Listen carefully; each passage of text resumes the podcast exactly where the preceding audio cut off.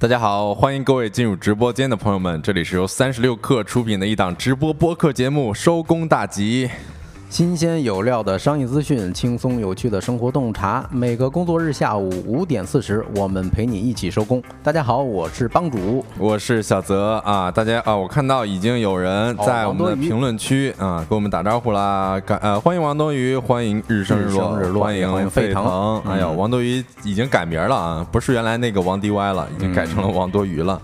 就是要把这个 IP 站住了啊啊！之前还是一个英文名字，现在改成了这个汉汉语。这个项目我投了，对吧？这个项目，这个名字他投了。嗯嗯。今天呢是八月二十五号，也是星期五。相信大家在开头的时候已经能够听出来我俩的语气了啊，就是非常的一个欢呼雀跃。今天也是非常轻松的一些话题带给大家，是就是疲劳中透着这叫什么雀跃是吧？因为因为马上就要周末了嘛，嗯，但是相信今天大家也看到了啊，就是这两天我们每天都在讲的核污水事件，就是日本核污水排海事件依然在发酵啊。啊，今天我们也看到了一些比较逗的呃新闻，比如说啊，大家又开始囤盐了，有一部分民众啊又开始囤盐了。呃，是是吧？就是十二年前是囤的那批盐，我看吃完了，现在又开始囤新的了。对，而且十二年前其实也是因为同样的原因嘛。是的，是的。然后时过十二年，对吧？有些人可能已经吃完了，然后最近可能看到这个新闻又想要囤盐了。但其实有一个呃新闻啊，可以跟大家说一下，就是茶卡盐湖现在有的盐啊，已经够我们全国吃七十年了。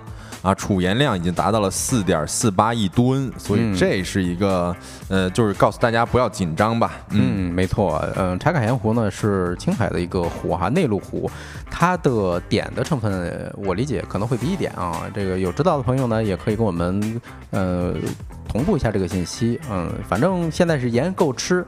对于那些家里有长辈还在囤盐的呢，可以拦一拦了。盐这东西，你说囤了干啥呢？光占地方了。嗯，是啊，你一顿饭也也下不了多少，即便你是阎王爷，对吧？对，关键大家囤盐的一个点儿是啥呀？说含碘的盐它可以防癌，不是防那个核辐射。但是呢，有一个热知识啊，其实人体要是想通过外服碘吃吃碘盐防辐射的话，你一天得吃个两三斤哦，所以你 先齁死了得。是是是，另外一个，说实话，对于咱们多数老百姓呢，嗯，内内陆的老百姓呢，不用这么的慌哈，就是尤其是吃碘这种形式来去防这个叫什么核辐射。啊，另外沿海的朋友现在也不必呃不必慌，因为我们的有关部门呢正在对呃所谓的核污水。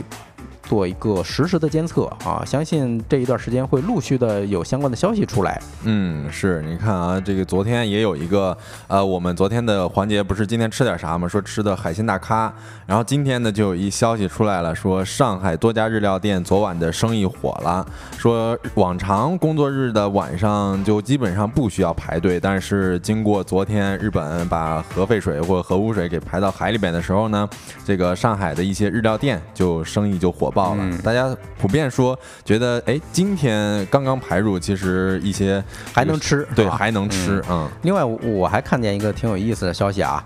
呃，因为核污水这事儿一出吧，好多日料店就跳出来声明，哎，我们用的是国产的。比如说，呃，黎世平他发布了一个消息，说上海的八家日料店里头跳出来弃甲，说，哎，我们其实用的是国产的海鲜。啊，摊牌了，我用的不是三文鱼，而是红鳟，是吧？这其实呃，挺挺挺挺差劲的，有的啊。哎，看那个快团团银川鹤，哎，这位老朋友了啊，他说每人每天六克盐，大概一啤酒。瓶盖就够了，那家伙，你想想两三斤盐的话，那得多少瓶盖啊？那可能是能能灌两瓶子啤酒瓶了都。嗯，是。然后快餐云川鹤说了，说这辈子最后一次日料，我觉得可能之后这几天或者说下几个月也还能多吃一会儿吧。没错。然后柯宇也说不装了，是有些日料店他就不装了，说我们用的都是国产的，哎，多实诚。是。然后我也看到了我们的一位听友，就是王多多，王多鱼啊，王多多了。王多鱼说又到。到了每周最快乐的每个星期最快乐的时刻了，那接下来也给大家介绍一下我们的一个市集的内容。平台吧，就是我们三十六氪旗下有一个视频内容呃市集的内容平台啊，我们会报道一些好玩的活动，然后以及有故事的品牌，还有一些有意思的摊主。然后我们也非常希望能够通过市集这一体验式的零售形态，挖掘更多有价值的 IP。那这 IP 是怎么样去搜罗到呢？就可以大家从这个微信的搜一搜，搜 Anyway 万事大吉 A N Y W A Y W 呃万事大吉。然后我们的小助手呢，也可以在公屏上打公屏一下，上打一下这个文字啊。然后我们本周呢，就给大家介绍了一下说，呃，周末的放浪指南，就是周末去哪玩儿。嗯呃，搜罗了北京啊、深圳啊各地有意思好玩的一些展啊，嗯可以大家去玩耍。是的，嗯，每周五应该都会有这么一篇儿啊，就是嗯每周五都会有一篇儿周末放浪指南。比如说这一次的放浪指南里头呢，我就看到了一个在我家附近啊，北京呃有一个啤酒展，哎，嗯我就挺想去蹭一蹭的帮主还是爱喝啊，啊，还是嗯就是小酌一杯吧，多少喝点多。少晚酌的流派毕竟是是嗯啊。对，行，那到这里边呢，哎呦，LX 说了有幸参与过是吧？这这都是我们的原始听众了，你看，嗯。就是从 Anyway 万事大吉过来过来的听众啊。我们之前也办过一场市集活动，叫 City Lab 生活节，然后也有办过，这这其中里边就有一万事大吉，对吧？嗯、那再跟大家对，这是一个公众号，日升日落说了，呃，在这个节目开始之前呢，再跟大家介绍一下我们这一档节目啊，刚是 刚介绍了万事大吉，再介绍一下收工大吉啊。我们收工大吉呢是一档在每个工作日的下班时间，也就是五点四十开播的直播播客。那这里有新鲜有料的商业资讯，轻松有趣的生活洞察，相信这一段词儿大家可能都会背了啊。希望在未来的日子里边能够充实各位下班路上的小耳朵，让大家在忙碌的工作一天之后呢，什么也都不错过。嗯，那今天呢，我们会在节里头跟大家聊一聊后咪蒙时代短视频还赚钱吗？以及网络上遇到熟人，哎，我该直接电子搬家吗？嗯，是。然后另外呢，我们还会跟各位聊一聊副业、当代都市白领的职场刚需，以及还有我们的节目经典环节“今天吃点啥”，一个帮你解决晚上吃什么的栏目。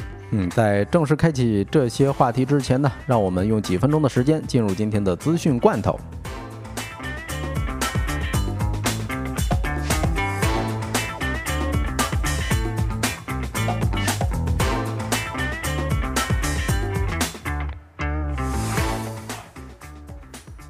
Hello，欢迎回来啊！在正式开始之前呢，呃，念一下网友的回复哈。日升日落说都是吉字辈儿的，确实啊，万事大吉啊，以及我们的收工大吉啊，是姐妹篇。嗯，你看啊，快团团一川鹤已经发现了一个滑点了，说太棒啦！你们公众号的 logo 配色就是粉红豹加海绵宝宝，确实，我们当时挑这么一个呃配色的时候也是非常怎么说啊，琢磨了一段时间的，看大家喜欢什么样的颜色，我们觉得也挺顺眼的，对吧？嗯，相信大家也都非常喜欢。嗯啊，非常感谢柯宇给我们送出来的粉丝牌，非常感谢，嗯也加入了我们的粉丝团，成为客友团的一名成员。，也感谢费童送出的爱心两颗。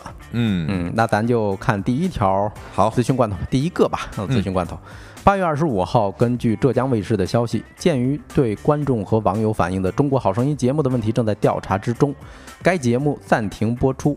哎，终于暂停播出了哈。也是，啊，随后该话题迅速地登上了各大热榜的榜首啊。受消息的影响，他的母公司星空华文盘中跳水百分之十三，该股票自八月十八号以来已经累计跌超过了百分之五十三，也就跌了一半多呀，市值啊，总市值蒸发了差不多一百一十亿港元。哎呦，啊这个影响还是非常非常大的啊。是的，是的。八月二十号晚呢，浙江广播电视集团在官网上回应了《中国好声音》的争议。啊，近日浙江广电集团关注到了这个什么呃网友的各种意见呢，还有建议啊啊，我们会认真的倾听，还有吸收，督促节目制作方改进工作啊等等，呃以及表示感谢。后面我们就不念了，大家可以感受一下这个态度哈。哎，对，其实我们在这周的时候，应该是周一的时候，我们也讲了有关《好声音》的话题，然后作为了说来话不长的子话题之一。是的啊，我们感兴趣的话，也可以听一下我们的回放，然后在我们的这个三十六课的音频集合里边有一个叫“收工大集”，大家就可以点击回放收听当期的录音了。是的，那来看我们的第二条消息吧。第二条消息也是跟最近日本福岛核辐射有关的啊，就是八月二十四号，日本政府无视国际社会的强烈质疑和反对，单方面强行启动福岛核污水、核污污染水排海啊，极其自私和不负责任啊！市场监管总局高度重视食品安全及价格监管工作。在前期对进口食品安全风险隐患排查整治的基础之上呢，部署了各地市场监管部门进一步加大食品安全监管力度。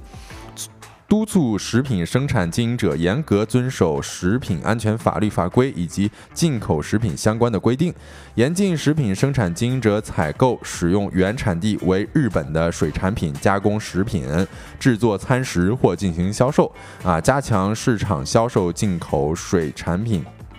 食品安全抽检检测，发现相关违法行为的啊，会严格依法予以查处。嗯，大概讲的是什么呢？昨天其实就是已经禁止日本水产品的进口了啊。对，这次是哎禁止加工。加工食品也不行了。嗯，对。那看下面一条消息，懂王特朗普在 X 平台，也就是 Twitter 发文，哎，绝不投降啊！根据美国有线电视新闻网，也就是 CNN 啊，还有美联社等多家外媒的报道，美国的前总统特朗普就涉嫌推翻美国2020年总统选举结果，哎，前往佐治亚州富尔顿县监狱自首。但是仅仅几个小时之后，特朗普就重返了 Twitter。啊，并并且在平台上发布了自2021以来的首条消息。CNN 称，这篇帖子中附上了特朗普在监狱中拍摄的嫌犯照片，并且在照片的下方写着“干预选举”和“永不投降”。根据报道呢，特朗普当地时间二十四号早些时候在自创的社交媒体平台“真实社交”上发布了相同的消息。根据 CNN 早一些的早一些的消息。佐治亚州的警长办公室公布了美国前总统特朗普在狱中拍下的嫌犯大头照。其实这个我看了哈，嗯还挺逗的。他呃写的这个资料介绍的时候，据说啊是特朗普自己写的，身高一米九一应该是啊，哦，然后非得把自己身高强调一下对是吧？，呃，体重是九十来公斤，嗯啊，但其实有相关人士说他其实已经到一百一十公斤了。哦、o k 这让我想起来了特朗普的一个著名的句式啊，嗯就是 Nobody knows 投降 better than me，是吧？你你学的还挺像哈。哎，是。那我们来看第四条消息吧。呃，呃，董沸腾说董王怎么能一百八十斤是吧？他太看起来有点太重了，对吧？对，沸腾说我都快了。来看第四条消息啊，三部门推动落实购买首套房贷款认房不用认贷政策措施。呃，二十五号从住房和城乡建设部获悉，近日住房城乡建设部、中国人民银行、金融监管总局联合印发了关于优化个人住房贷款中住房套数认定标准的通知。推动落实购买首套房贷款认房不用认贷的政策措施。通知明确了，说居民家庭申请贷款购买商品住房时，家庭成员在当地名当在当地名下无承住无成套住房的，不论是否利用贷款购买过住房，银行业金融机构均按首套住房执行住房信贷政策。此项政策作为政策工具纳入一城一策的工具箱，供城市自主选用。据住房城乡建设部有关负责同志介绍说，此项政策将使更多购房人能够享受首套购房房贷款的首付比例和利率优惠，有助于降低居民购房成本，更好满足刚性和改善性住房需求。哎呦，这个新闻啊，确实很重磅啊！哎，不嗯过咱先感谢一下这位网友吧，日升日落送出的棒棒糖十个，哎，感，谢，非常感谢啊！哎，但是我读了这么多，呃，刚才大家也听到我读的有点磕磕绊绊的，就是说明我其实不是很懂。帮主对这个是不是稍微还是了解一些？哎，这个怎么说呢？但凡任何一个在北京还有上海，他有买过房，或者说哎在这儿长期工作的，嗯有可能会买房的，他都会关注到，都要了解一下，他这个？影响还是挺大的。虽然他没有提北京哈，嗯但是忍不住会让我联想一下，因为我可能会有有这样的，可能会长期在北京发展，对吧？哦，啊，但是呢，他说的这个认房不认贷是个怎么回事呢？其实嗯，是什么？意思呢？嗯，呃，认房又认贷是啥情况？就是北京现在大概还在执行的一个政策哈，就是呃，如果你想在北京买房子，但是你在外地有一套房了，啊这叫认房，就是你在北京买房就属于二套了。如果明白你你在外地呢卖了那套房，没有名房名下没有房产了，但是你还有贷款，嗯，那你就叫认贷。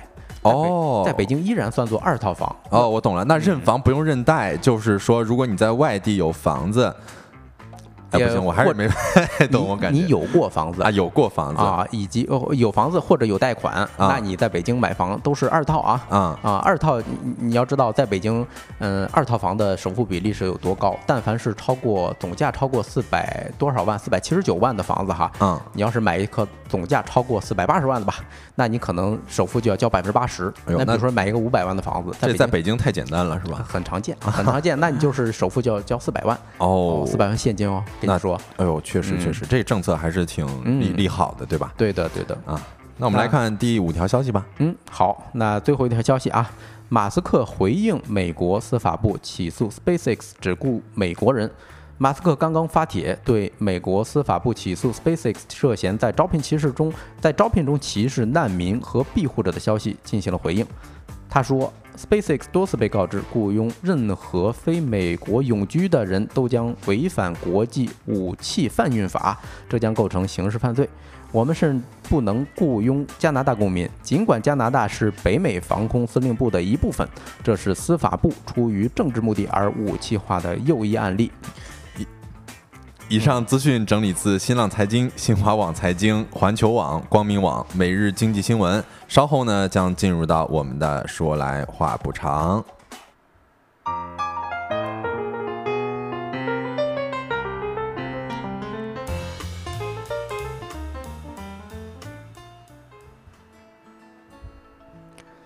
Hello，欢迎各位回来。那咱就进入说来话不长的第一个话题啊，就是后迷蒙时代短视频还赚钱吗？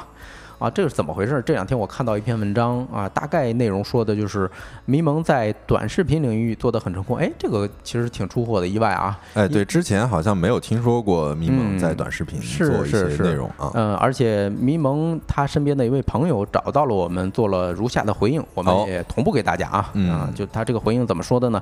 啊，迷蒙老师因为身体原因目前休息状态，未来也没有做内容的需求，请理解啊。而且网传的迷蒙旗下的视频 MCN 公司啊，跟迷蒙也没有任何的关系啊。嗯，是这么回事，大家一定要注意哦。是目前一直是处于休息状态，就是过去其实啊确实很低调，你不得不说一直没有出现在我们公众的眼前了。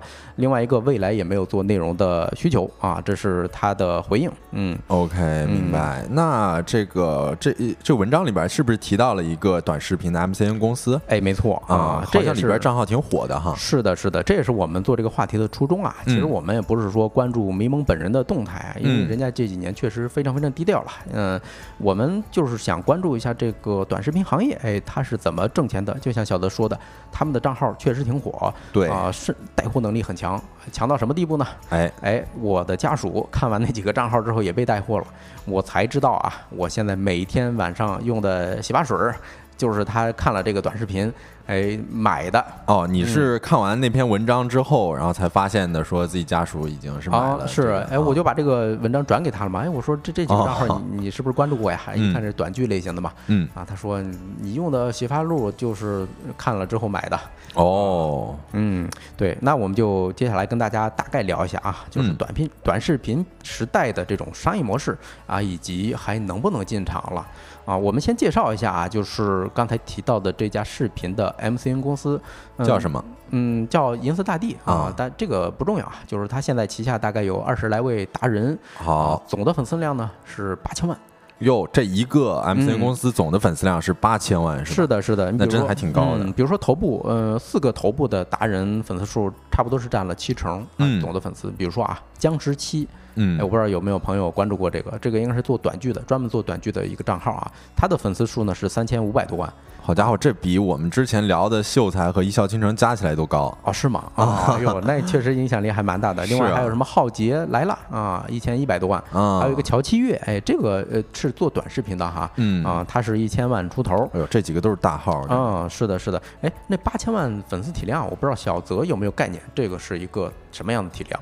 这个体量，说实话啊，就是有我这边有一个数据啊，就是嗯直男财经说的，直男财经它的这个全网粉丝已经超过了两千万了。然后呢，我们所知道的就是 Papi Tube，就是 Papi 酱，嗯它所自己的那个 MCN 公司叫 PapiTube 嘛，他签约的达人的覆盖粉丝数是三点五亿。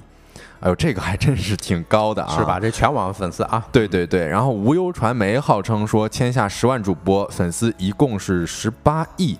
呃，但是啊，我们可以看到这些这个数据是非常夸张的，但是我们也可以理解为就是中腰部的主播中位数往往更具有代表性嘛，对吧？嗯。所以我们认为类似的这种 MCN 可能更加代表行业的真实现状。所以八千万粉丝这么一个体量还是。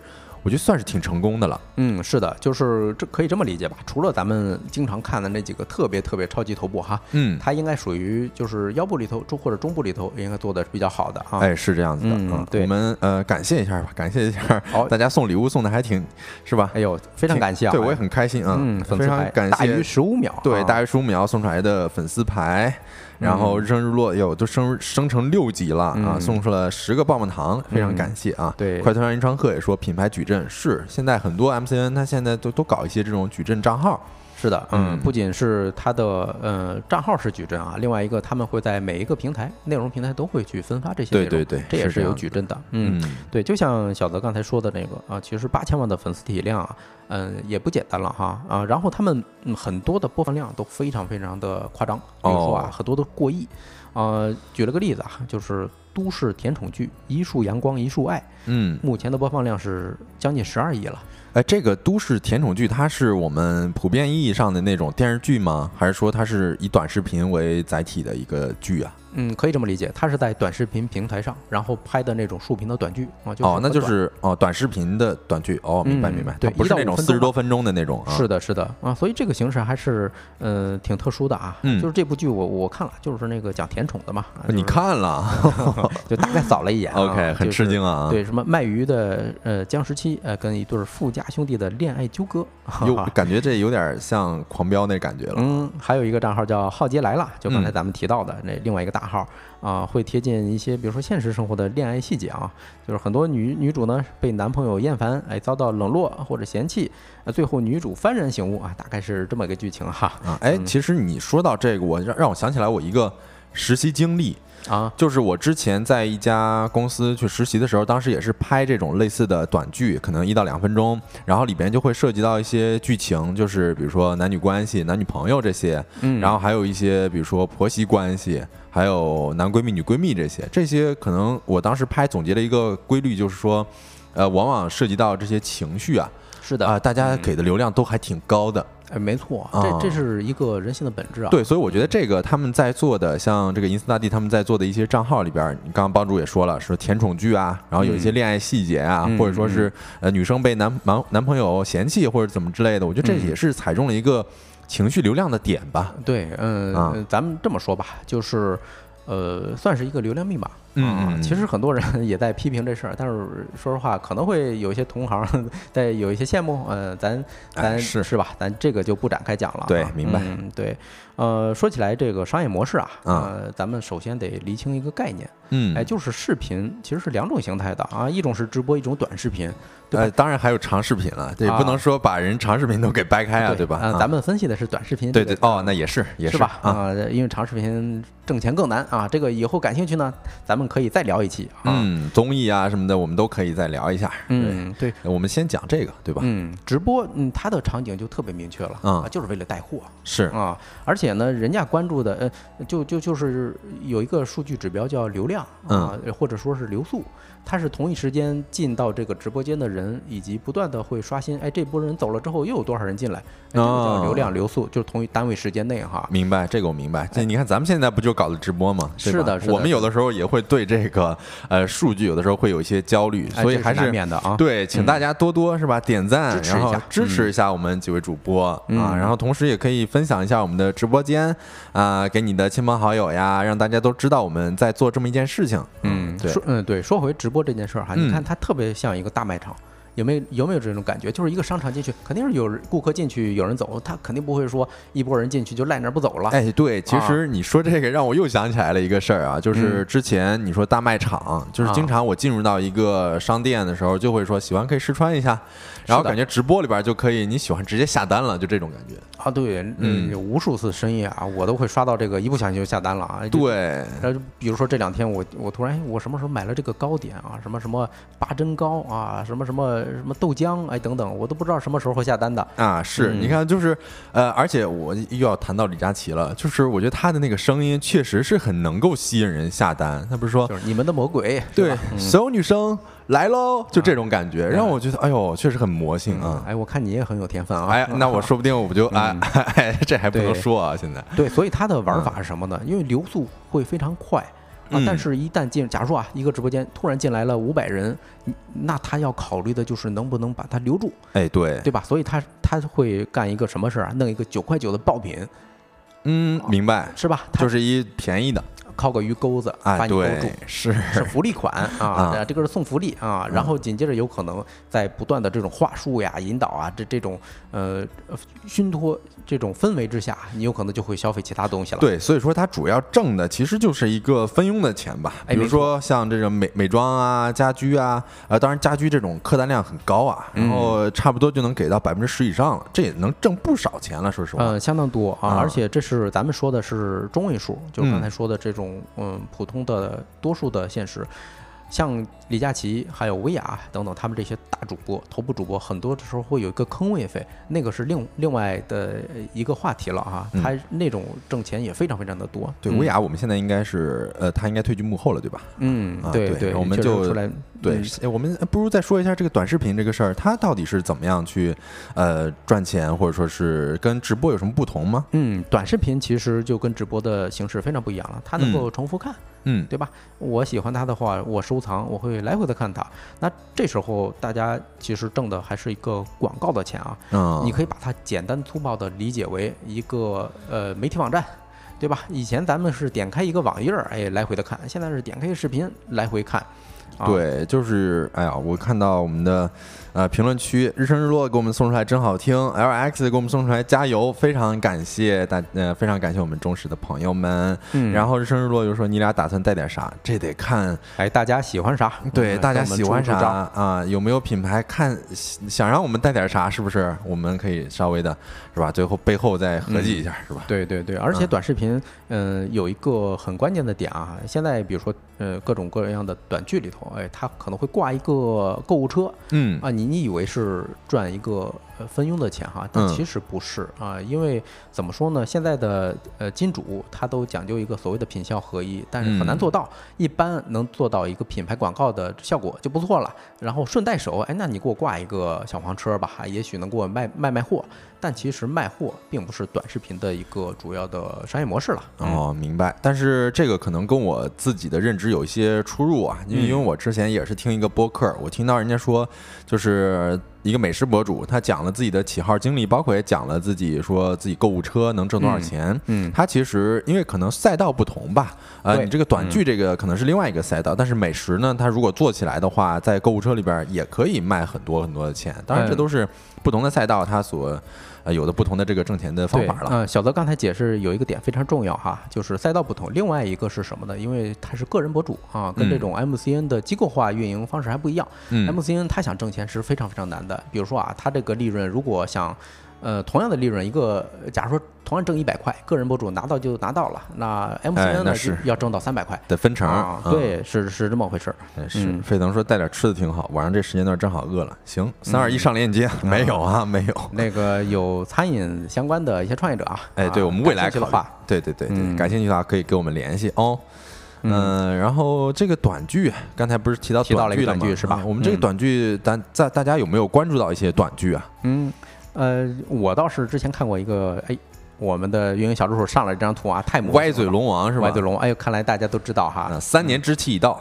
哈 哈，是。嗯啊，反正这个剧情咱不评价了啊，但是确实数据是非常好的。嗯呃，短剧可以说是短视频这个行业里头的一个异类哈。呃，今天我发了朋友圈，就是关于我们今天讲的话题的海报啊，然后有一个朋友就跟我说，你去了解一下某音的短剧计划啊，单剧三个月就能赚一百万，一百万的收益，哦。而且同时是一个月同时开工二十部剧啊，哇，这个是不是很吓人哎，我怎么感觉他们有点像，要像这个奈飞他们啊？这个模式还不太一样、啊，标榜啊。呃，虽然我们说这个数据很诱人，但嗯。是，哎，接下来我你看我要说但是了。嗯，嗯其实我们跟大家捋一捋，嗯，呃呃现实其实没有那么美好啊啊！我们先先说一下它呃短剧挣什么钱吧。嗯首先啊，是就刚才咱讲的那个挂一个小黄车，这就其实也是挣的是广告钱。嗯哎，这是其一，或者有哪个品牌在里头推荐了一个商品，哎，这都其实是品牌广告。呃，包括我刚才说的家属，他买回去的那个洗发洗发水儿，也是通过这种形式下单的明白。啊，这是其中之一。嗯另外一个，现在大家都在想挣什么钱呢？就直接付费，就是说前面十集我给你免费放出来，你看爽了是吧？那后面你想解锁一集就要掏一块钱，哦，就是付费内容。哎，我觉得这个挺挺对的。就是因为如果说他们剧本做得非常好的话，比如说他嗯男女朋友之间这个出现了一些差错，就是如果说这个剧本非常吸引人，我们可能就非常想要知道后续到底是如何发展的。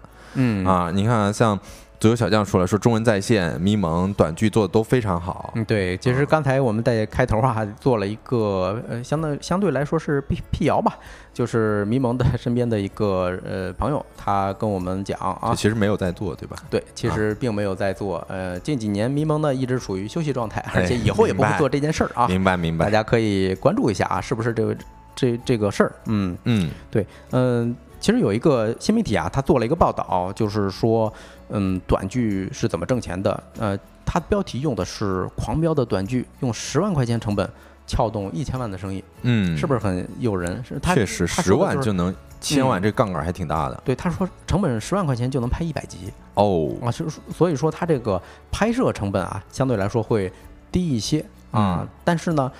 他想赚钱的概率，呃他想赚钱的逻辑是什么呢？你得赌一个爆款，哦，就是跑量。对这个，我其实你看，就又想到了一个，哎呀，我这个总是说没事差的啊就我又想到了之前那个一个爆火的游戏，叫什么《羊了个羊》。嗯，他那个公司其实就是赌一个爆款，他其实每天都在生产这样子的小体量的呃小程序的游戏。嗯但是如果但凡啊有了一个羊了个羊出来了，那他们就大赚特赚了。啊，是啊，那怎么说呢？祖坟都冒青烟儿了，是吧？是啊，嗯，对，嗯，你像一个爆款的短剧啊，三天五天就能挣个五十万，就是一嗯周的话能够挣个七十万，就一天十万块钱的呃收入，这个是非常非常诱人的。嗯，但是你得赌呀，你得拍一百个剧啊。是这个成本，说实话还挺高的。如果说你一直出不来爆款的话，嗯，对，这个特其实特别像咱嗯所在的公司一直关注的一级市场啊。嗯啊，也是这个逻辑啊。很多投资机构，比如说我要投一百个项目啊，但凡有一个项目能让我赚，一下赚可可能几百倍就出来了。嗯啊，差不多的一个逻辑啊，所以就是大家都在赌这么一个爆款的概率，但是爆款好做吗？其实并不是，是啊，嗯，另外还有一个什么问题呢？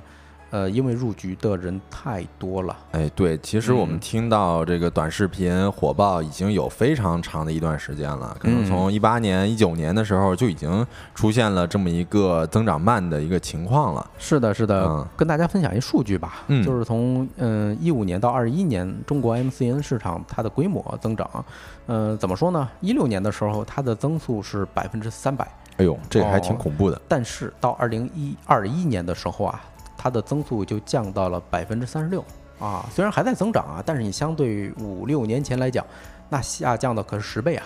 啊，所以说，嗯，这个市场是越来越卷的啊。另外一个，嗯，MCN 的企业呢，一八年的时候五千家，然后二一年的时候就已经是两万两千家了。哎呦，这个确实是竞争的人非常多啊。嗯对而且还有一点啊，我觉得不得不说的就是，现在市场同质化非常非常严重是的啊。我们可以，看到一个同样的类型的剧情，有非常非常多个账号都在发。说实话，这个有的很多都看腻了。嗯，对，嗯竞争非常激烈。最后还有一个非常非常要命的，呃，这个领域创业者一定要关注的事儿，嗯就是六月一号起，今年六月一号啊，短剧其实迎来了一个许可证的时代。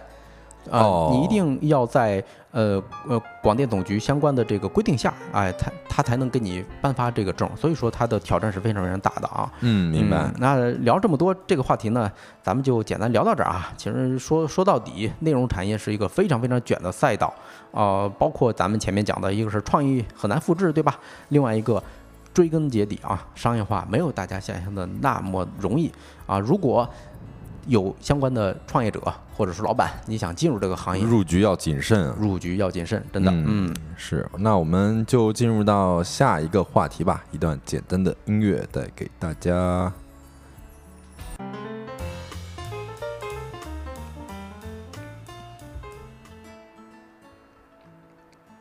哎，大家欢迎回来！我看到沸腾说了，说有质量的短剧好看，但是好多短剧都挺尬的。是我之前还看到一个什么压缩毛巾，什么遇水变大变伸长什么之类的那个，我是觉得尬到不行。有的时候尬到不行也是一个爆火的手段吧。对，我也补充一句吧，就是。呃，很多短剧呢，现在主打的是一个下沉市场，嗯，可能咱们嗯，比如说呃，年轻人他关注的会比较少，反而是呃家里头的长辈、爷爷奶奶啊或者父母那一辈，他们会非常沉迷于这些剧啊，是这样，明白。啊？那哎呦，非常感谢我们各位啊。嗯，X X Y U，而且还有这呃呃沸腾。X X 鱼，哎 X X 鱼。现现出了两杯啤酒啊，还有沸腾送出来的爱心送出来的超好看，哎呦，非常感谢大家支持我们。嗯，嗯然后呢，第二个话题呢，我们就跟大家聊一聊电子搬家这回事儿吧。不知道大家有没有听说过这么一个概念啊？然后没听说过也没关系，我们可以给大家科普一下。就是现在对于很多人年轻很多年轻人来说啊，就是社交账号好比就是网络上一个自己的小窝啊，我们可以在里边自说自话、放飞自我。但是呢，如果说我们在某一个社交平台的账号被熟人发现了，就那种紧张感，或者说是那种、啊、对那种尴尬的感觉，立马就上来了。而呃，所以呢，就是如果被熟人发现了，被认识的人发现了，那有些人呢就会换一个平台注册账号，然后在这种新的头像或者说是新的 ID 之下，再继续的放飞自己。其实这就算是一个电子搬家的呃、嗯、概念吧。是的，是的，嗯，就有点像呃某伴儿是吧？说什么精神的独独自的精神角落？哎，对，算算是这么一个回事儿吧。啊嗯、那我其实也想问一下大家，大家有没有自己的小号？啊，帮主是有自己小号的吗？哎呀，那小号嘛，这个对我来说就是逃离朋友圈的一种手段啊。啊、呃，所以比如说我不想发在朋友圈的一些东西，我可能会发在呃某些这个这个小众的社交平台啊。明白啊，对，小某书也好，或者说那个什么。呃、某博啊，某博啊，还有某客 啊，某客啊，那叫是这个更小众了，是更小众，更小众啊。对，那我其实分享一下我自己的例子吧，就是我之前其实有这个某博的小号啊，是专门用来解答我自己的迷惑的。就是 某博上有一些账号，不知道你们知不知道啊？就是你可以艾特他们，并且提一些问题，然后过一分钟钟左右呢，他就会给你一个模棱两可的答案。但这其实算是一种在互联网上求签的呃一种体验吧。就我之前，比如说生活上有一些困惑，可能说这次考试过不过，然后或者说是这次抢票能不能抢到，我都可能会去呃这个某博小号上面艾特人家去求一下签，然后寻求一下这种不那么科学的心理安慰啊啊，然后赛博迷信是吧？哎，对对，就专门就用小号嘛。为什么用小号？就是我不想让别人看出来我内心里边有一些波澜。哎啊，是这是其实就是每一个小号可能都有自己的作用，就像帮主刚才说的，可能用一些某课，呃，可以逃离朋友圈这种。我在网上也看到了这个网友的一些讨论啊。我看到 XS 鱼也说了，说他微博像个日记本，是这样的。有的人就可能会把微博当做自己记日记的地方。嗯，然后我看到有网友讨论，他说我有各种社交软件的小号，他们的存在有不同的意义价值。比如说，呃，微信小号就是我和好朋友们无限发疯的地方，像一些琐碎的生活，然后记录一些值得记录的事儿。然后另外呢，这个 QQ 小号就是是他曾经储存照片的地方。另外还有就是。某音小号是他自己发自己剪视频的地方，啊，然后另外还有我刚刚说的某博小号，就是他他自己形容的，说是他最阴暗的角落。哎呦啊，哎，咱感谢一下呃送出礼物的朋友哈，嗯，沸腾送出了一颗爱心啊，然后加上一个超好看，另外朝阳区钱多多送出了粉丝牌一个啊，感谢。哎，对，你看啊。呃，我们的听众蒲公英也说了，小号对于我来说就是没时间去弄，看呃就一个已经够了。说实话，我之前呃是没觉得麻烦，但是现在越来越觉得有一些麻烦了，就是因为可能现在分享的也没那么多了，在微博上面啊，然后所以可能就会觉得稍微有一些麻烦吧。那也想问一下大家有没有这种电子搬家的体验啊？刚才说了电子搬家是什么意思，就是自己的小号被别人发现了啊，然后就会去到另外一个平台实现电子搬家。那我先跟大家分享一个我的吧，就是因为其实我自己也有做播客嘛，但是基本都非常的个人化，然后会讲一些自己生活上观察的一些小事儿。但是呢，可能在某一期播客里边，我讲到了说我发的某条呃微博的内容。然后那可能在嗯，突然有一天晚上啊，就有一个听众他搜索了一下，然后就搜索到我的微博了。那我的微博就刚才呃 x s y u 也说了，说微博像一个日记本吗？其实我的微博也比较私人，但是呢，那位听众搜索到之后呢。基本上啊，他是把我之前所有发的微博都翻了个遍，哟，那挺吓人的啊！是我当时我觉得挺恐怖的，而且他还留言了，他在每条微博底下还评论说怎么怎么样，干嘛干嘛，说学长是哪个学校的呀，什么之类的，他就这么发给我。当时是在晚上，我记印象非常深刻啊，是在十一点的时候，就晚上十一点夜里边。对，你看啊，然后呃，蒲公英就说小号被发现，是就这种感觉，我当时就有种。说是在大街上裸奔的感觉 啊，我就很想设置说不让他关注我，甚至想说要不要再把这些号都给删除，或者说是换一个阵地去发微博。我就当时就觉得非常的想要电子搬家。哦，其实，嗯，我突然有意识到一个。嗯，有一次的点哈，就是我确实也有类似这种公开的社交平台的小号，嗯啊，但是呢，我现在突然意识到，我可能是希望得到一些关注，但是又不想让熟人关注到，哎，是有这么一个很矛盾的心理在哈。嗯，其实现在确实是这样啊。那刚刚帮主说的，其实就是我们下面要讲的，就是什么东西才是导致我们电子搬家的罪魁祸首呢？其实现在不知道大家有没有关注到啊，就是有些社交 APP。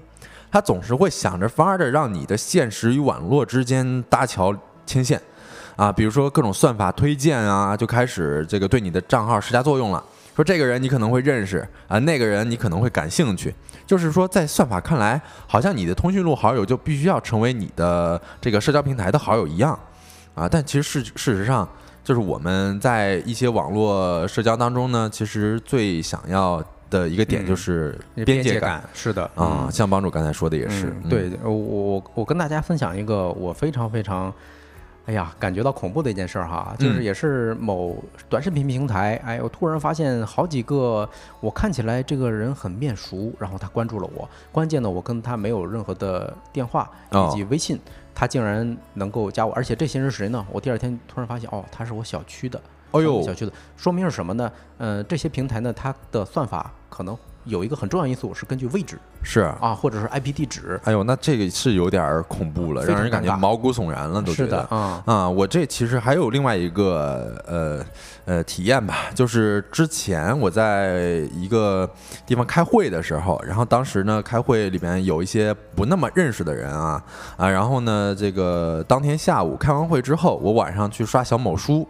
我就刷到了其中一个开会成员的某书账号，啊，我当时我觉得非常震惊。我觉得他可能也有一个点，就是可能会根据你的录音，嗯，根据你的谈话去推荐一些你认识的人，对，包括很多是呃商品的。推荐哈，这个当然就是另外一个话题了。不过现在很多电商平台它也搞类似的这种熟人的推荐，嗯，也也这是更尴尬的一件事儿。哎，对他可以知道你到底买了什么东西，对啊，你喜欢买什么啊？突然会发现你竟然是个吃货，你是个酒鬼，哎呦，这个我都不敢想象啊。对，这个之前还有一个就是某众点评。啊，他那个也推出了一个说通讯录的这么一个方式，但是那时候好像被网友批的不行。是的，是的，嗯，那你看蒲公英说了，说有关注有发展，不是从熟人开始的吗？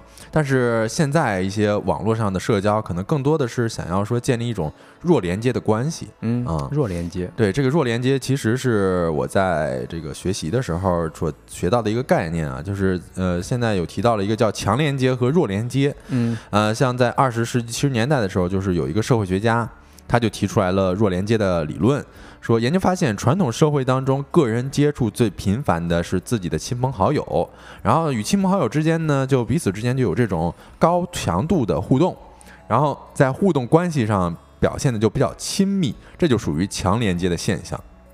嗯，对。那反之弱连接呢？哎，弱连接呢，它其实就是一种社会上更广泛的现象嘛，就是它的互动频率比较低，然后关系就比较疏远。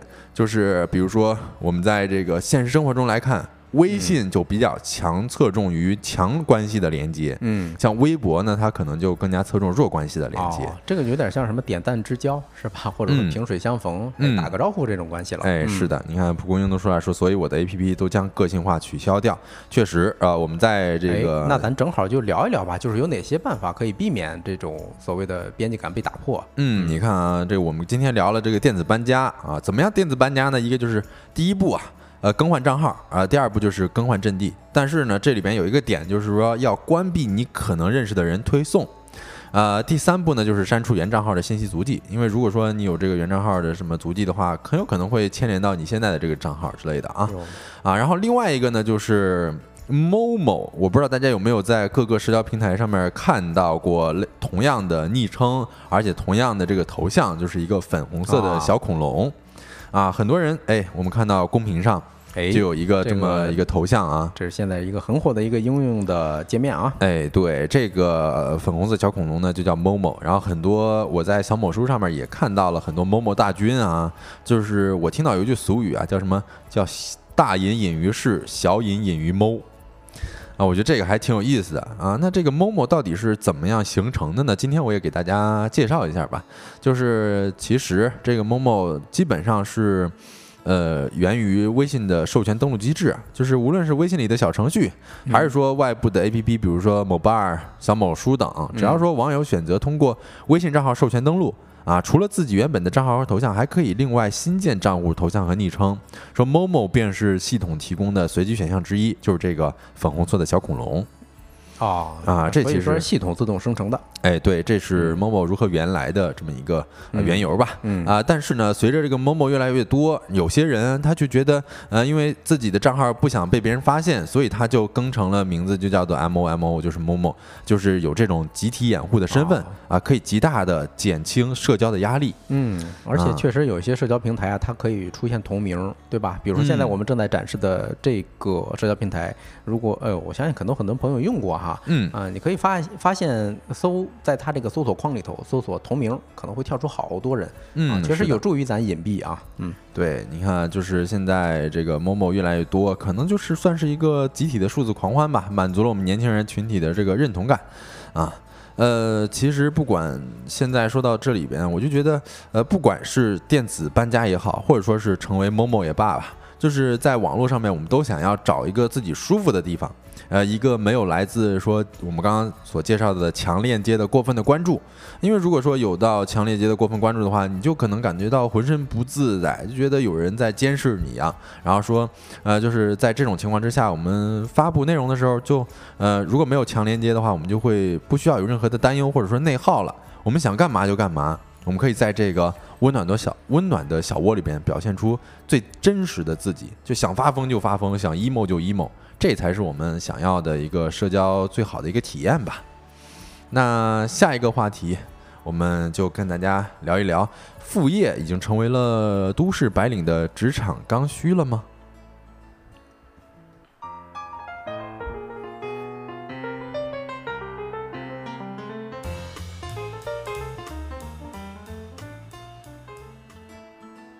哎，欢迎大家回来啊！朝阳区钱多多说了啊，嗯，就是刚才咱们讲的所谓的呃搬家哈，也还有这个某某啊这个现象，就是可以说话不需要考虑那么多的身份啊，这个嗯确实是，尤其是在微信朋友圈里头。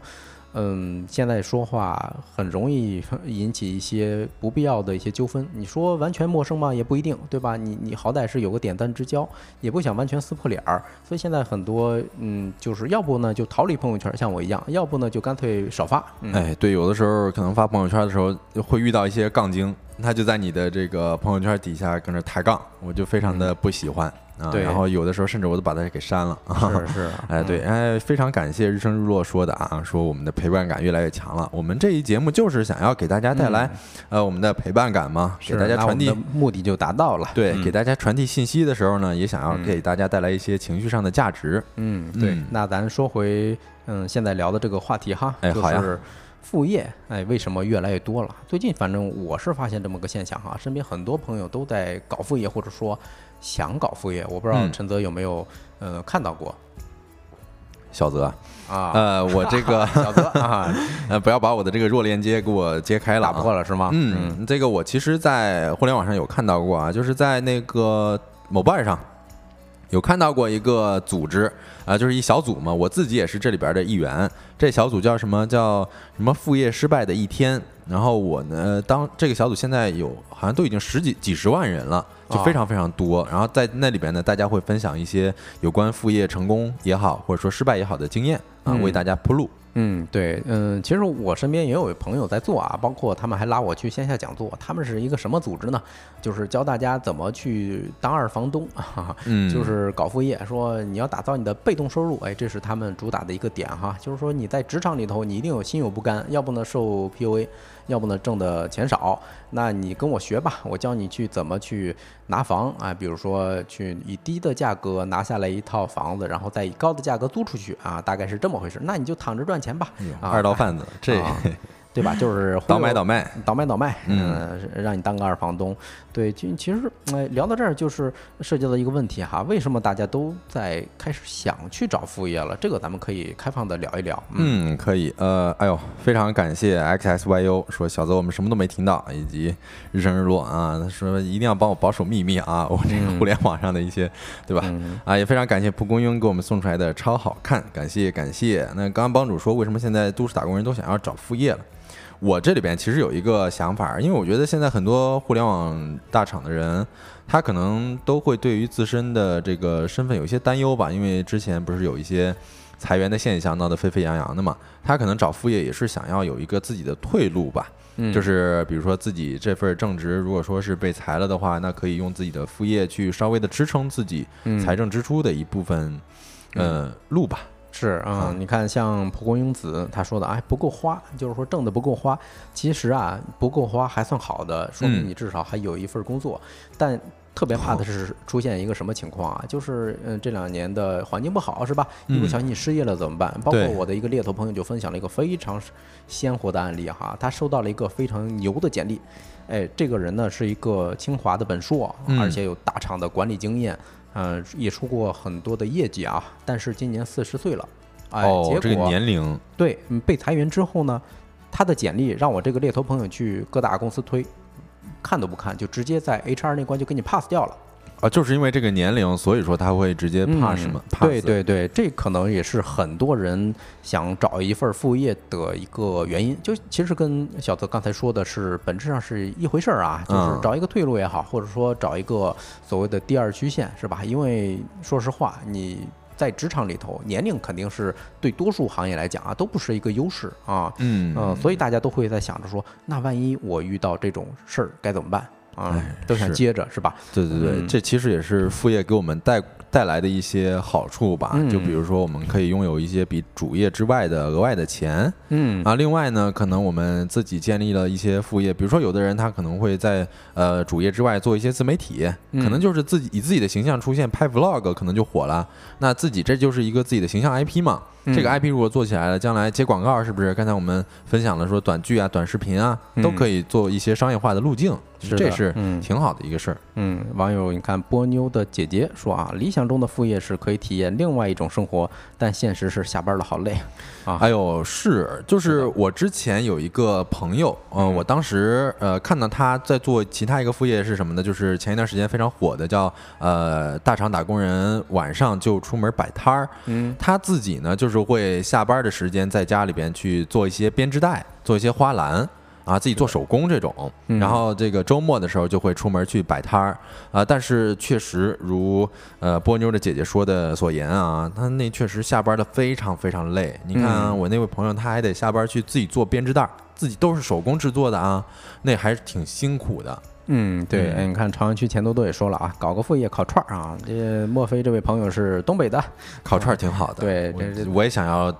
下班完之后去烤串儿，对大呃东北的朋友倒是有这个天分哈，哎是，据说都形成一个这产业链了。对我们之前有讲过烤串儿，说在哪个地方，在锦州，锦州。的地方说人均每个家庭都会烤串儿，自己都会啊，还有秘制的佐料，对，而且他们这个周末的时候就会自己家抬个小桌子，然后抬几个小椅子，在外边就呃打几个拿几个大绿棒子，然后边吃边烤，挺好。对，对我我我也跟。大家分享一个吧，就是我身边看到的案例哈。嗯，呃，有个朋友他是知乎非常非常头部的一个大 V 了哈，他竟然在知乎上有八十万粉丝，因为内容确实非常好啊。嗯嗯，最近我看他写了一篇文章，说他嗯三十九岁零十一个月的时候，马上四十的时候，呃失业了啊，其实也是被动的失业。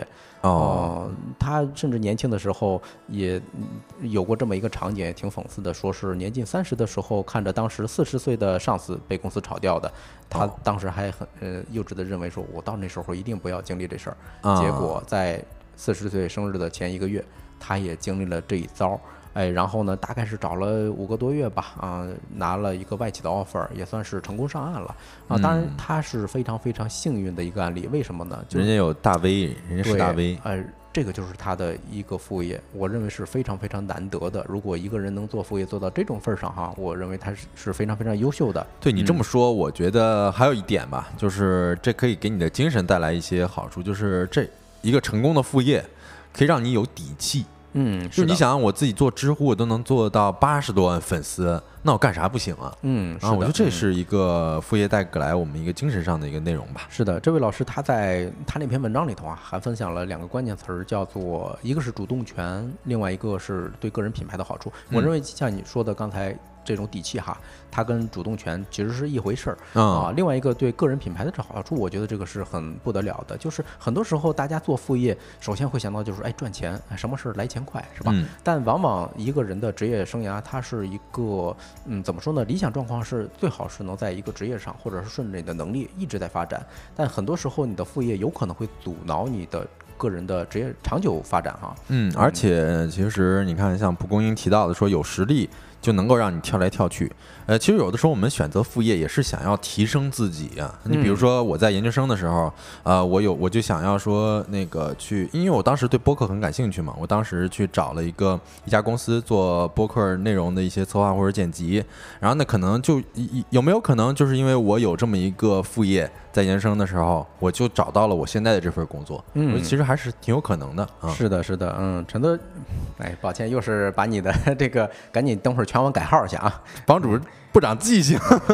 呃，上岁数了，那个嗯担待担待哈。OK 嗯，对，嗯，另外一个就是怎么说呢？呃，感觉现在很多时候，嗯，我说一个负面的吧，嗯就以我上大学的时候的所谓的一个副业为例，我的主业那肯定是学习嘛，嗯那副业的话就是想挣点钱，但是当时我选择的什么当家教，因为很嗯流行，是吧？但是当家教应该能挣不少钱吧？当时对于学生来说，呃，还行，就是生活费什么是能覆盖的，但是有一个很大的问题哈，它如果你做的非常猛，它就影响你主业了。像刚才咱们提到的哎确实啊，影响你学习了嘛，对吧？嗯啊，如果你但是呢，你再退一步讲，如果你以后不从事教育行业，或者说所谓的心理学哎等等相关的领域，那你在嗯这种兼职上，兼职去做家教上做了花了太多时间。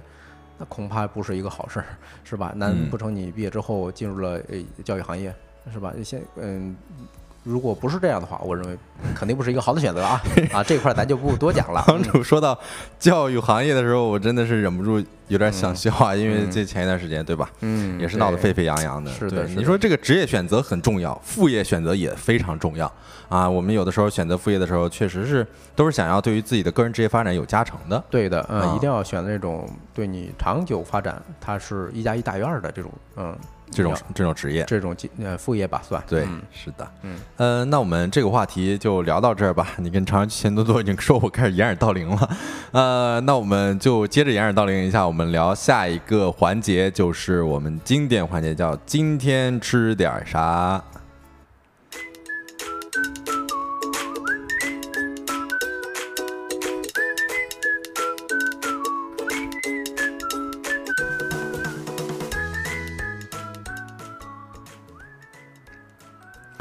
Hello，大家好。哎，不知道大家今天周五了，想要吃点啥呢？啊，我今天有一个非常想吃的东西，今天也是分享给大家。我说我想吃灌汤包，嗯，直接揭晓答案了。哎，嗯直接揭晓答案了。对，因为为什么呢？因为就是，哎呀，这个我对灌汤灌汤包非常有感情。就是我家那边有一家是卖灌汤包的，我基本上是从小学吃到现在了。然后他们家呢是搬了很多次家，我是找他们找了很多次，甚至我还在他们家就是专门拍了一个 vlog，就是去吃灌汤包的。嗯啊，我今年就今天啊，确实是有点想念那个味道了。我今天在想这个选题的时候，我就想说，哎呦，那不如就吃灌汤包吧。嗯，对，你看图片确实很诱人哈，嗯，相信肯定能勾出很多人的记忆。其实我也有类似的经历啊。呃，我们那边包子都是多数是发发面的包子，但偶尔有这么一家的时候，你会感觉哦，好不一样啊！你看灌汤包，它它它的包子都是纸皮包子啊，是死面的啊。对，是的，就是有今天帮主跟我说这个，我才觉得长了知识了，我才知道说原来这种皮儿比较薄的就是死面的，对吧？嗯，它防止汤渗出来啊。对，然后呃，跟大家描述一下我们我当时吃那个包子的时候，就是灌汤包啊，我觉得还不能叫包子，包子跟灌汤包还是不太一样的。我当时吃那灌汤包的时候，我有一感觉，就是它那个皮儿非常薄，这点帮主刚才也说了。另外就是灌汤包里边有汤，这也是字面的，它那个汤汁非常的浓郁，嗯，然后它那还对，然后而且它那个肉馅儿啊也非常的新鲜，然后就感觉非常好吃。再加上那个包子那个皮儿，因为非常的薄，它非常的透亮，我们可以看到这个图片上面。是吧？啊，就白的就好像玉一样。是的，是的。啊，我觉得哎呀，非常非常有意思。然后有人说这种灌汤包的这个样子像菊花，但是我当时我经常给这个身边的朋友介绍说我家有灌汤包，我就觉得这灌汤包像啥？我说像水母一样。就是，尤其是你拿那个筷子去滴溜这灌汤包上面的那个角，它变形那个对，它会变形。然后你滴溜，然后往往下一放，再滴溜，再往下一放，那就感觉水母在海洋当中游泳的样子是一模一样的。哎，还真形象啊！啊，对我当时就觉得这个，你看，就这就体现出我对灌汤包的感情之深啊！啊，这个观察很少有啊。呃，E Q 八四这位网友说哈，巧了，今天正好吃的灌汤包。啊，还是儿子帮忙打包回来的，哎呦，太羡慕了，嗯，很幸福。嗯，我我今天去查这个选题的时候，我还查了一下周边有没有好吃的灌汤包，嗯，哎，我发现挺远的。如果说想要吃一个的话，对，你看波牛波。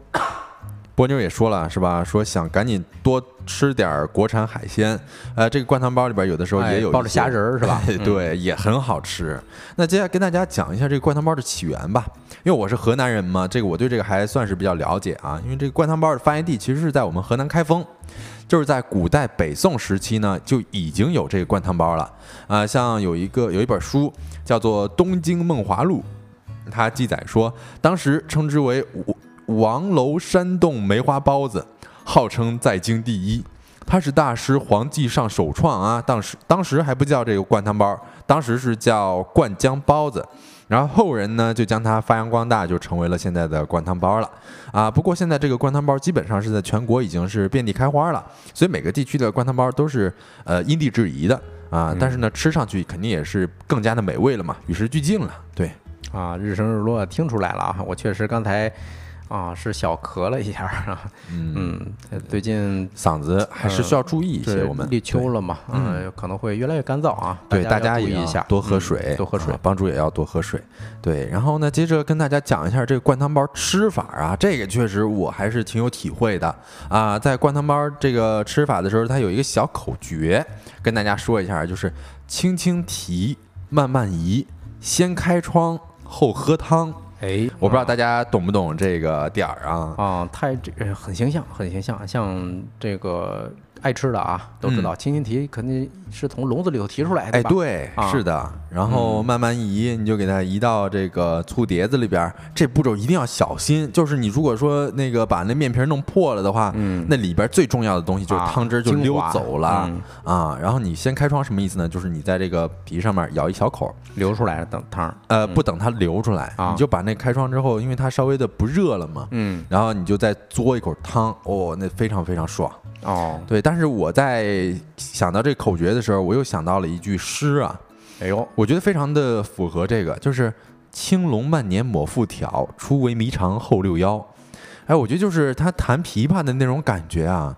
就非常非常像我们吃这个灌汤包的时候啊，你说轻轻提，慢慢移，先开窗后喝汤，就觉得非常优雅，哎是，而且还非常有仪式感。是，你是嗯小心翼翼的伺候一个小包子是吧？嗯，确实很很有文化。对啊，你看蒲公英都说了，说点餐外卖送来，一边吃一边听哟，嗯，哎哎，长安居现在都说有文化了，是，我就觉得这个真的是我吃灌汤包的一个小的仪式感嘛，就是我跟大家说一下我的一个习惯，就是我。我之前还有暑假、寒暑假的时候啊，啊，我经常会在开学的前一两天，我就去到我们家这个包子楼这块吃一两笼灌汤包，这作为的，这是我的一个告别家乡的一个仪式啊，对对，鉴别鉴嗯鉴别是，这是这是别人送你哈。哦，对对对对啊，这个呃，再跟大家说一个这个精华到底是从哪儿来的啊？刚才我们说灌汤包的汤是精华，因为这个灌汤包制作非常精细，它这个想要达到有汤的效果呢，其实是有两种做法的。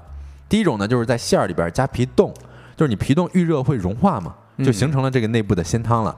然后另外一种，这个我觉得还挺新鲜的，就是呃用用那个高汤来和馅儿，和馅儿。哦，就是将嗯高汤啊，你在和馅儿的时候耐心的注入到肉馅儿当中，然后馅儿料呢，这个冷冻冷凝之后，它就这个可以包进包子里边儿的嘛。你看小泽已经开始咽口水了。哎，对，因为这个你把它蒸熟的时候，它那个汁水就会分离了，嗯啊，非常非常香，这精华哎就在这里边儿。是这个皮冻特别像，呃，吃驴肉火烧里头的焖子哈，也是、嗯它也是碎肉加上一些驴肉的脂肪，还有汤。然后对，但是口感还不太一样，是吧？嗯嗯口嗯，因为毕竟是一个蒸化了嘛。啊，一个是蒸化了，一个是嗯稍微有点那种是的是的黏黏的嗯感觉啊。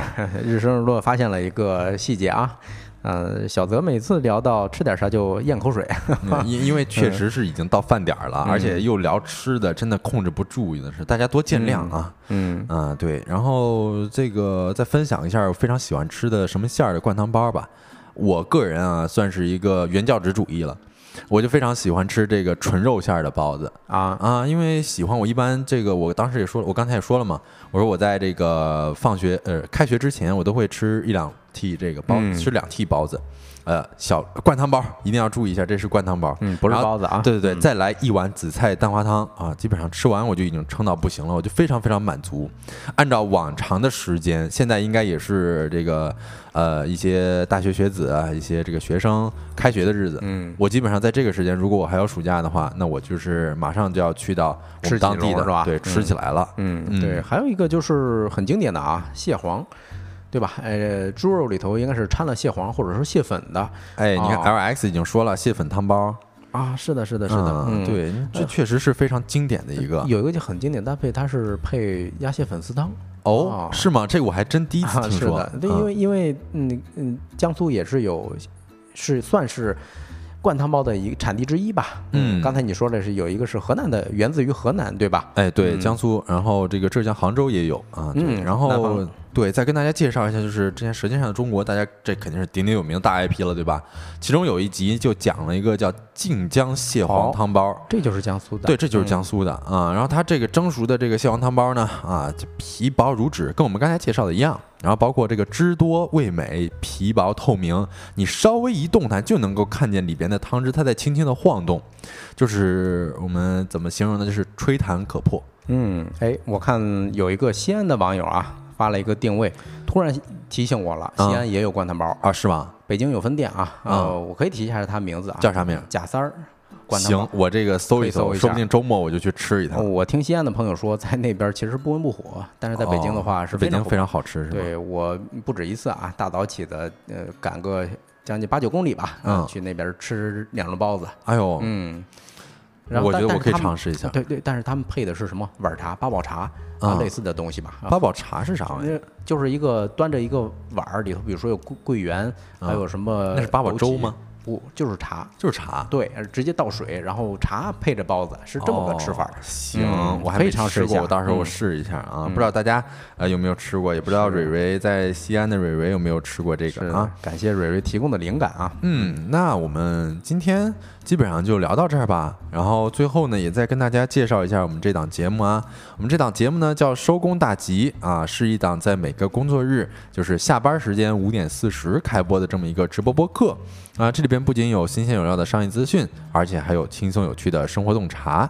也非常希望能够在未来的日子里边充实各位下班路上的小耳朵啊，让你在忙碌一天之后呢，也能够什么都不错过。嗯，那以上就是我们今天全部的内容了。如果你有什么建议或者意见，或者有想投的一些话题呢，都可以加一下我们的小助手啊。看在我们屏幕的右方右下角已经出现这个二维码了，大家截图，然后呃扫描一下，啊是，的，非常感谢大家的陪伴，非常感谢大家今天给我们送的礼物，也非常感谢大家给我们的点赞。太阳下山了，你什么都没有错过。我是小泽，我是帮主，期待下一周同一时间跟各位再次见面祝大家收工大吉，周末愉快啊！周末愉快啊！拜拜，拜拜。其实刚才也提醒了大家，哎，周末了嘛，对吧？我们另外一个 IP 叫 Anyway 万事大吉，那大家可以关注一下啊，里头有周末放浪指南，也非常有趣。对，也提供了一些周末去哪儿玩的一些选项，大家也可以去关注一下，嗯非常非常好玩。是的，我们的左下角刚才弹了一个预约按钮，大家喜欢我们的节目也可以预约起来。对，周末愉快，感谢 LX 给我们带来的陪伴，非常感谢，非常感，谢，拜拜啦，我们下班喽，收工大吉。收工大吉，拜拜。